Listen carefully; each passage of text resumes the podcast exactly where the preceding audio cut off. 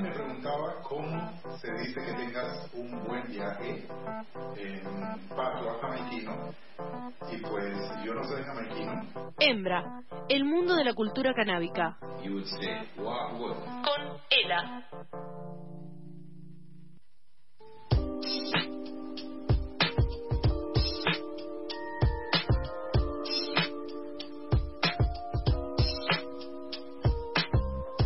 Siendo eh, las 15 horas y 5 minutos, nada tiene que ver con ser las 4 y 20. Eso no significa que no podamos hablar y que tengamos, como ya dijo nuestra amiga Noelia, eh, la columna hembra a cargo de Ela. A quien le decimos, hola Ela, Hola, ¿cómo andan chiques? ¿Todo bien? ¿cómo va todo por allí? Muy bien, muy bien. Eh, muy contenta de volver luego de unas semanas de estar medio, medio enfermucha. Pero bueno, creo que a la mayoría de la gente la agarró. Y volvemos acá a ATR con todo una entrevista que vamos a hacer de Joraca increíble para este martes que salió el sol. Eh, ¿Viste? Es, eh, es cierto, salió sol. igual sigue haciendo calor eh, eh, eh, y, nu- y- y medio humedad. Está todo horrible, está todo horrible, pero salió el sol. Aguante. Fue un oasis, boludo, después Sí. de tanto frío, por Sí, sí. favor. Sí, sí, yo, a mí no me gusta el frío. bueno, y entonces, ¿y qué es lo que, tra- lo que trajimos para hoy entonces? Bueno, Trajimos, yo te digo, trajimos, yo no traje nada. A mí es bueno, les quería contar que estuve por Mendoza, Sí. tarán, mi tierra natal, eh, donde además de escabiar como una condenada, eh, por bodegas obviamente, pasándola increíble, conocí a unos muchachos del bien que hoy los invité para que, bueno, les cuenten un poco acerca de su proyecto, porque yo quedé verdaderamente alucinada, no, no sabía que existían este tipo de emprendimientos. Eh, les voy a presentar a las chiques de, de Honeytech. Eh, es un emprendimiento sobre micología, eh, que, bueno, radicado, como les decía, en la, en la ciudad de Mendoza. Y, y bueno, nada, acá están. Hola chiques, ¿cómo andan? Hola, hola, hola. Buenas, buenas, ¿cómo están? Bueno, eh, ¿cómo están? Muchas gracias por la invitación. Por favor, muchas gracias a ustedes por conectarse. Ojalá que pudi- pudiéramos hacerlo en vivo, pero pero bueno, gracias. Ahora la tecnología también se pueden hacer estas cosas. eh, che, cuéntenme un poco sobre Honeytech, cuéntenle un poco a la gente sobre Honeytech, eh, de qué se trata este emprendimiento tan hermoso que tienen. Bueno, mi nombre es Matías. eh, muchas, gracias por bienvenirnos. eh. para nosotros, Honeytech es un emprendimiento no solo micológico con respecto a lo que es la investigación de las ciencias que estudian los hongos, sino que además es una puerta de salida a lo que va a ser eh, la renovación de, de los materiales biodegradables. Estamos buscando la forma de generar una industria más Amigable con el medio ambiente. Eh, Honey- Honeytech es un lugar donde nos divertimos, tra- trabajamos, vivimos, eh, donde podemos eh, también impartir conocimiento para otras personas. Eh, la idea de, de este proyecto es poder abarcar eh, bastantes ramas eh, en las cuales, bueno, un poco es un medio de comunicación también, ¿no? Como que a través de nuestra página tiramos tips y tiramos data de- sobre el cultivo, sobre el compuesto de los hongos, sobre sus beneficios, sobre reducción de riesgos y daños, etcétera. Y Es un estilo de vida, Janitec. Va, tiene una banda de vida ese proyecto. Y cuénteme un poco cómo, cómo arrancó este proyecto, cómo, cómo, nada, de repente un día dijeron, che, loco, nos vamos a dedicar a esto. Porque la verdad que no, no es muy común, es una industria que recién ahora está empezando. Bueno, eh, Honeytech, así como, como marca, tiene mm, tres años. Eh, si bien antes eh, habían, habían acercamientos y cosas, empezó un poco como hobby y luego se fue tornando algo como mucho más serio, como de estudio, de investigación, de research, como que había muy poca información y la idea era como, como bueno, obtener a través de nuestras experiencias una información más certera y seguir también investigando o encontrando estas investigaciones que todavía estaban tapadas, ¿viste? Como sucede con cualquier cosa. Como con el cannabis sucedió mucho tiempo y, con muchas medicinas alternativas que, por ahí son aclaradas por, las grandes farmacéuticas, etcétera. Y cuéntenos un poco qué, eh, tipo de hongos, eh, qué tipo de hongos trabajan ustedes o estudian en particular, como para contarle un poco, porque si bien nosotros estamos metidos y bueno, yo ahora sé un montón más gracias a ustedes, la mayoría de la gente no tiene mucha cultura fungi. Bueno, como que principalmente estudiamos hongos superiores, eh, eh, como que por ahí se, se comenzó, por así decirlo. Eh, si hablamos de micología, nos interesan en realidad todas las ramas. Por el momento estamos más especializados en los hongos que son productores de setas y que se pueden que los pueden consumir los seres humanos. como que no trabajamos con hongos tóxicos, por ejemplo, o que representen algún riesgo para la salud se podría trabajar desde un nivel más, como decía Mati, eh, Mantis, de, de, un lugar de micromateriales, y, y, y que puedan, eh, que puedan tener un desarrollo en la industria, ¿no? Eh, también, ¿por qué digo macro, macrohongos o hongos superiores? Porque también existen otros hongos como levaduras o mayores a las partes más eh, microscópicas, que también nos interesan, pero todavía no hemos desarrollado eh, Chicos, disculpen, un tanta participación y tanto... Perdón, eh, acá te saluda Emiliano. Se, se, corta un poco la, la, comunicación. Si pudiesen quizás sacarse la cámara, por ahí viste que a veces la cámara te permite que, se, que fluya mejor la, el sonido. Ahí está. A ver, ahí está. perdón, pero, porque, se, se cortaba lo que estaban diciendo. Ahí vamos a ver. Continuemos. Perfecto, eso no sé si se escuchó, si se entendió, pero bueno, como que el proyecto está más destinado a... Sí, exactamente. Y, y bueno, como eh, la idea del proyecto es poder acercar a la gente a estos hongos eh, de, información certera, de forma de consumirlo, forma de cultivarlo, saber qué compuestos tienen, qué beneficios traen, eh, qué contraindicaciones podrían llegar a tener, etcétera y voy a hacer la pregunta que creo que la mayoría de la gente eh, le gustaría hacer, pero no se anima. ¿Es muy difícil cultivar hongos? ¿Es muy difícil traerlos a casa? Eh, ¿qué, qué necesitamos mucho espacio? ¿Cómo, cómo, ¿Cómo podría arrancar si quisiera arrancar en el mundo de, de los honguitos? Messi. Lo sabía. la, las técnicas domésticas, dijera.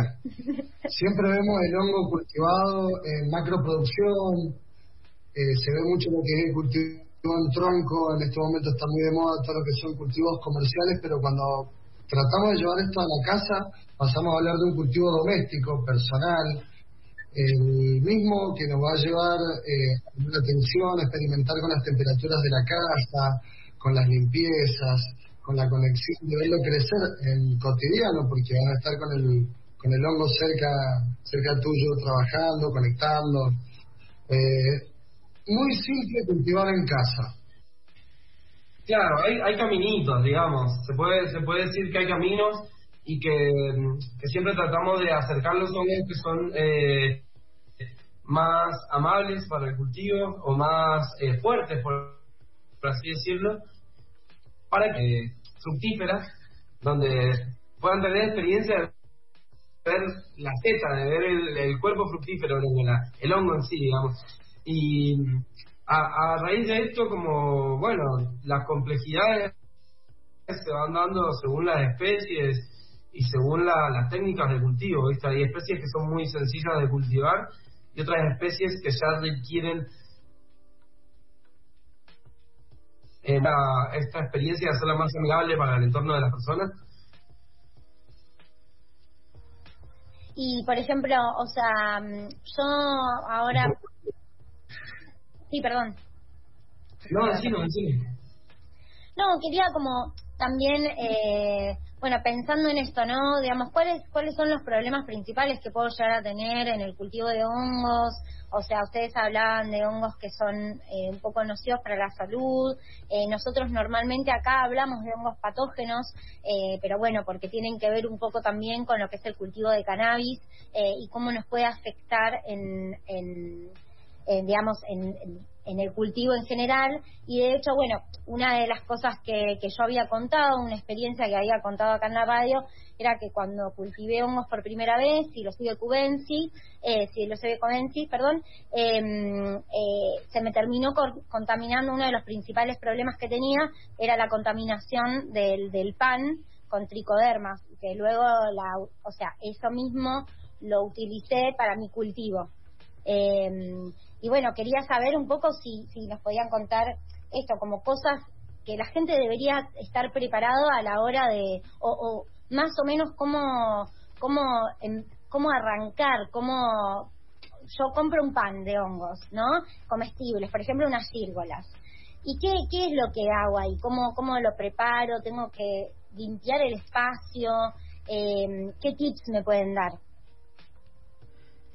Bueno, el cultivo de círgolas es uno de los cultivos más populares para comenzar a, en, el mundo de la micología porque es muy agresiva la círgola y lo, cual nos, no, se convierte en un hongo bastante maleable y, que te deja bastante aprendizajes.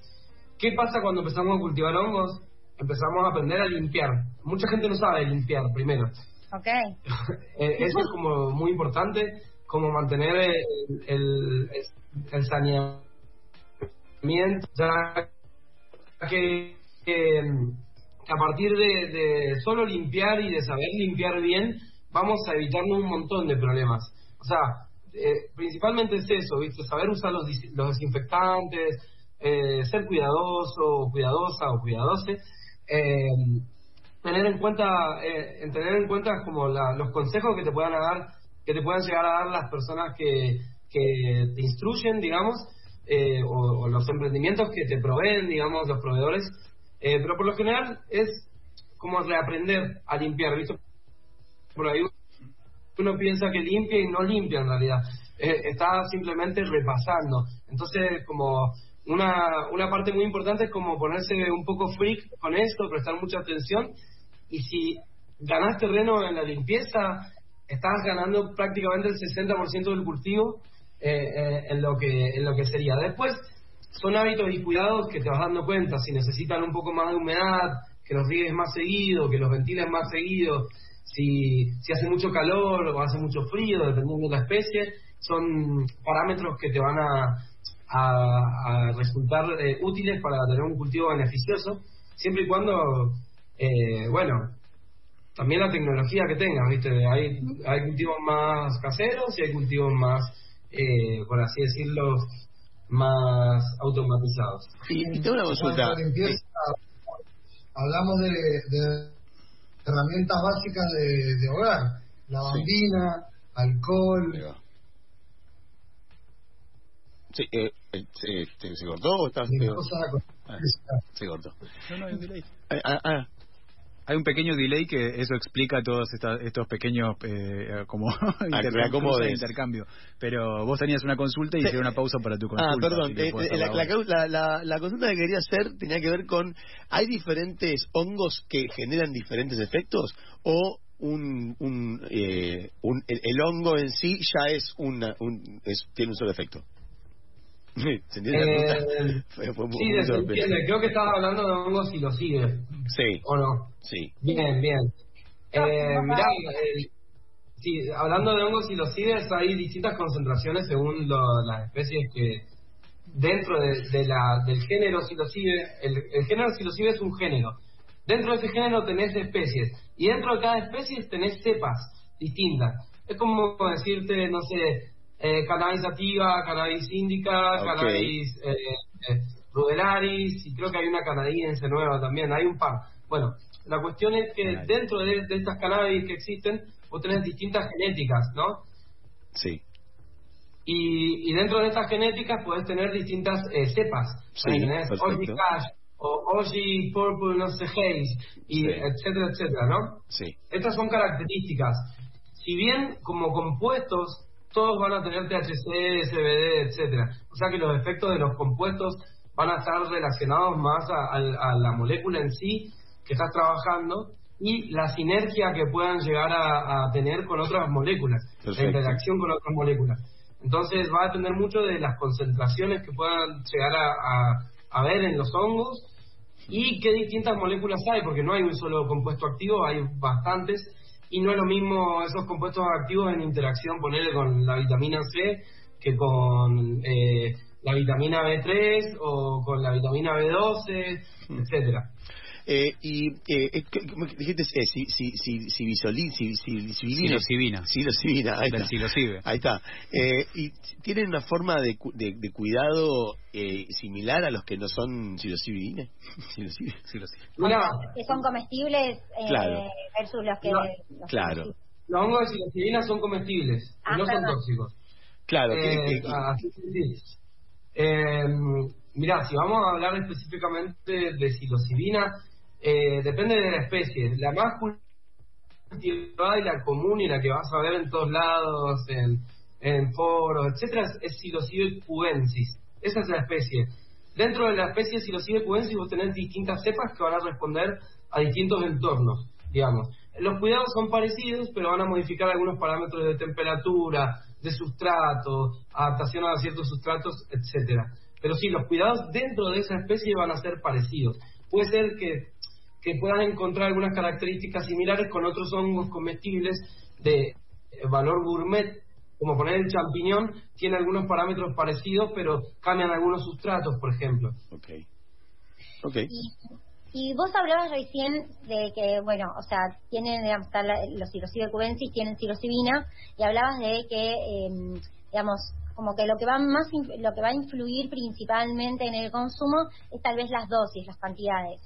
Eh, y ahí me surge la pregunta que yo quería hacer, que la mayoría de la gente también nos está preguntando, que es acerca de las microdosis, ¿no? Porque obviamente que todos hemos eh, tomado, bueno, no sé si todos, voy a decir una verdad absoluta, eh, drogas, y sabemos que obviamente tiene que ver mucho con eh, las dosis que consumimos. Entonces, eh, nada, tenemos como muchas eh, experiencias dando vuelta acerca de, wow, tuvo unos flashes de colores y demás. Pero hay mucha gente que lo está utilizando también de forma un poco, vamos a decirlo, no me gustaría como separarlo, pero medicinalmente, ¿no? O de repente para tratar otro tipo de afecciones que no son tanto las lúdicas, sino como eh, de repente, no sé, una depresión o, un momento eh, un momento feo, hay mucha, hay mucha ansiedad hoy en día, mucho estrés. ¿Qué nos pueden contar sobre, sobre las microdosis? Los bueno eh, las microdosis eh, han sabido responder muy bien no solamente por cómo yo puntualmente me sentí cuando las hice sino que hay muchísimo research muchísimas investigaciones llevan muchos muchos años estudiándose inclusive hace muy pocos meses se legalizó en Canadá eh, y acá en Argentina se está comenzando a probar y a estudiar. Ojalá y con el tiempo se pueda abrir todo ese camino, pero puntualmente los los males del siglo XXI, tanto como la ansiedad, como el insomnio, como eh, el problema de depresión, que no son palabras menores, han sabido responder muy bien al estímulo de las microdosificaciones. Cuando hablamos de microdosificar, estamos hablando de un protocolo. No es hoy me levanto y flasheo microdosis. No, no, no. Totalmente a conciencia, buscando, buscando resolver algo que nos aflige, desde una falta de apetito hasta tener insomnio, eh, tener eh, la mente, por así decirlo, muy quieta, muy estresada, muy constantemente con, con malos estímulos. Una manera también de, de comenzar a canalizar un poco la salida de ahí sin hablar de psicofármacos.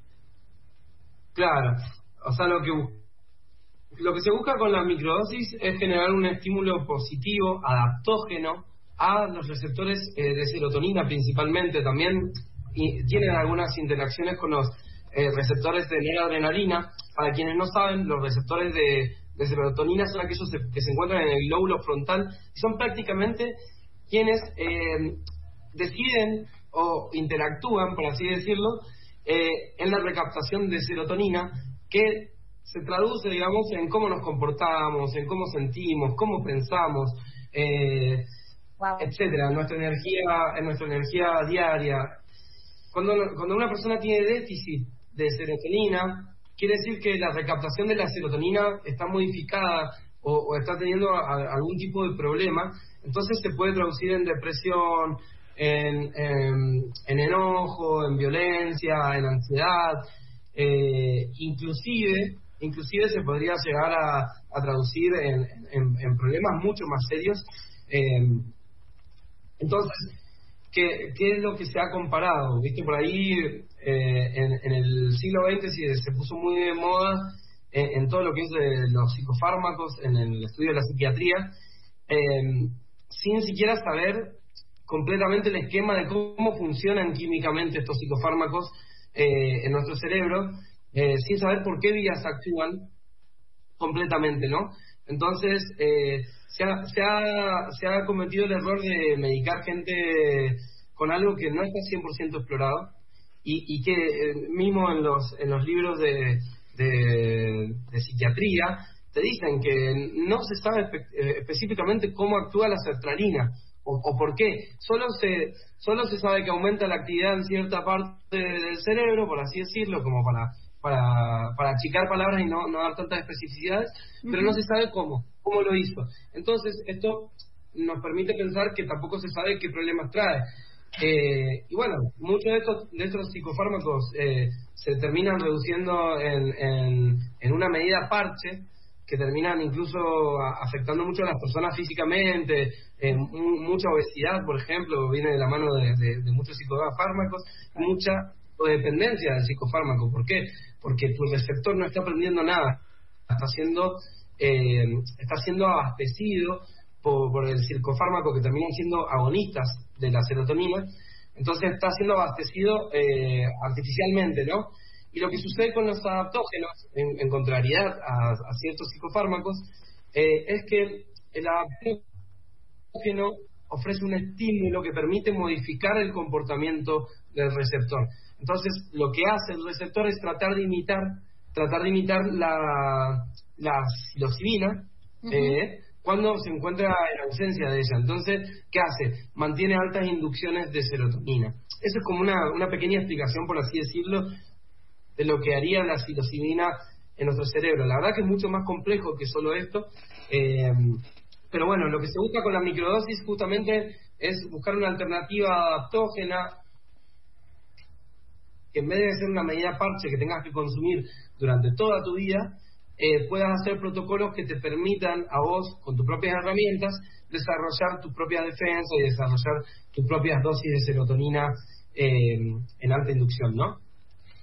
Bueno, y con esto me parece que si bien tal vez nosotros eh, estamos más em, al corriente de, las, de, cómo funcionan, sí me parece que es una pregunta que me hicieron que es súper importante responder, es si son adictivos, ¿no? Como hay un montón de drogas que la gente no conoce em, y que piensa que después van, vamos a tener que consumirlos para siempre o que vieron como esa, esa gran eh, falacia de que la cannabis es la puerta de entrada a otras drogas, digo, ¿cómo no, no, no me gustaría que esto sea también eh, un pensamiento que se traduzca a los hongos? Bien, eh, no generan adicción, está comprobado científicamente. Eh, por eso mismo se les considera adaptógenos. Si no, si, si generaran adicción, no se los consideraría adaptógenos. Justamente el concepto de adaptógeno habla de, de una molécula que permite modificar o adaptar Ay, se cortó. Ah, se cortó al final. Pues sí, qué una cosita. ¿Se cortó al final? ¿Se cortó al final? Sí. Ay, se cortó en el final. No puedes. Ahí volvieron. Ahí volvieron, ahí volvieron. Ay, ¿cómo? Vuelvan, chicos, vuelvan a decir. Ah. No, no, lo repito, lo repito, que, que nada, que el término adaptógeno de por sí mismo te dice que no es adictivo. Eh, está comprobado científicamente y cuando hablamos de adaptógenos estamos hablando de ciertas moléculas que hacen interacciones químicas que permiten modificar el comportamiento No, en el mismo lugar aparte. Se vuelve a cortar, sí. Ay, ay, ay. Eh, es- esta No, este no, adaptarse hace que Ah, hace que nuestros receptores no necesiten nuevamente eh, todo el tiempo de esta molécula, ¿viste? Eh, ah, otra vez. Eso es lo interesante. A diferencia de, de los psicofármacos que no son adaptables. Sí, se recorta, perdón. Eh, ¿Qué se entendió? Yo- yo No, no sé igual ni creo qué que- se escuchó. Creo que se escuchó todo y se entendió todo, solamente tuvimos como unas pausitas de silencio en el medio nomás. Pero está Bien. No, no pasa nada, no pasa nada. Bueno, a mí es, eh, la verdad es que les quiero agradecer muchísimo por, mm, por haber participado, por haberse sumado al programa, por habernos iluminado con esta medicina que, que nada, está bastante alejada de nuestro, de nuestra cotidianidad y que es tan importante eh, sumar a nuestra dieta eh, para, bueno, por, por todo lo que contaron, porque hacen bien básicamente. Muchas gracias por la oportunidad. Yo quería permitirme este pequeño espacio para decir que, que en el Hospital Borda ya se aprobó el primer protocolo con psilocibina para pacientes oncológicos y que esto viene de la mano de un neurólogo llamado Enzo Tagliaducci, que es un genio que tiene algunas charlas TED que lo pueden buscar. Eh, también les puedo comentar que, que hay redes que están trabajando con, con pacientes eh, eh, con consentimiento firmado. eh, y, y nada, que hay un montón de, de data que se está juntando y recopilando y que esto va hacia algún lado. Así que pedimos a la comunidad canábica que, que se acerque también al mundo de los hongos y que apoyen esta lucha porque gracias al camino que han hecho ustedes, nosotros podemos también visibilizar esto y, a- y- y ya con sus referencias sabemos qué camino hacer, así que les agradezco muchísimo también. No, bueno, y además, ¿quién, ¿a quién no le gustan los hongos? Por favor. ah. Por Eh, favor. no, les quería, también les quería preguntar si nos podían dejar sus redes para que la gente que está escuchando el programa pueda meterse a eh, después buscar más data, preguntarles más cosas y, y ser parte de esta comunidad. Por supuesto, la gente que se arrime al sitio de Instagram que es honey.tek.arg diciendo que escucharon la entrevista van a tener un 20% de descuento. Así que- ¡Ah! ¡Era una sorpresa! ¡Ah, no lo sabíamos! La puta madre, no estoy en Mendoza, ¿por qué? Ah. Repitan por favor la dirección, así, así saben cómo. Damos un taller el 25 de, de agosto acá en Mendoza y damos otro taller el 10 de septiembre.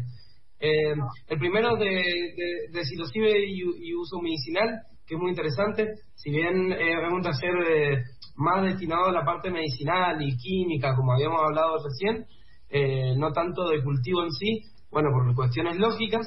Eh, y tenemos eh, el otro taller que es de hongos comestibles eh, y medicinales, claramente, eh, eh, específicamente de gírgolas, tomamos como punto de partida las gírgolas, es el 10 de septiembre en Mendoza, así que están invitadas a viajar y venir a- al taller también.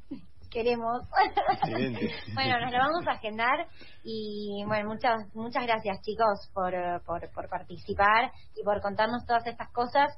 Eh, bueno, como dijeron, es arroba honey, h o n e y punto t e k punto arg, por si los quieren buscar. honeytech.ar, así es. Exactamente. Bueno, muchísimas gracias, amigues. Eh, Gracias, no sé- chicos. Este es el Instagram, este es el Instagram, todavía no no tenemos página web. Eh, el Instagram es también una página web. Ya a esta altura del partido. Sí. Es casi casi una página web. Es, es incluso un espacio de educación también. claro, claro. Total. Gracias, chicos. Muchas gracias.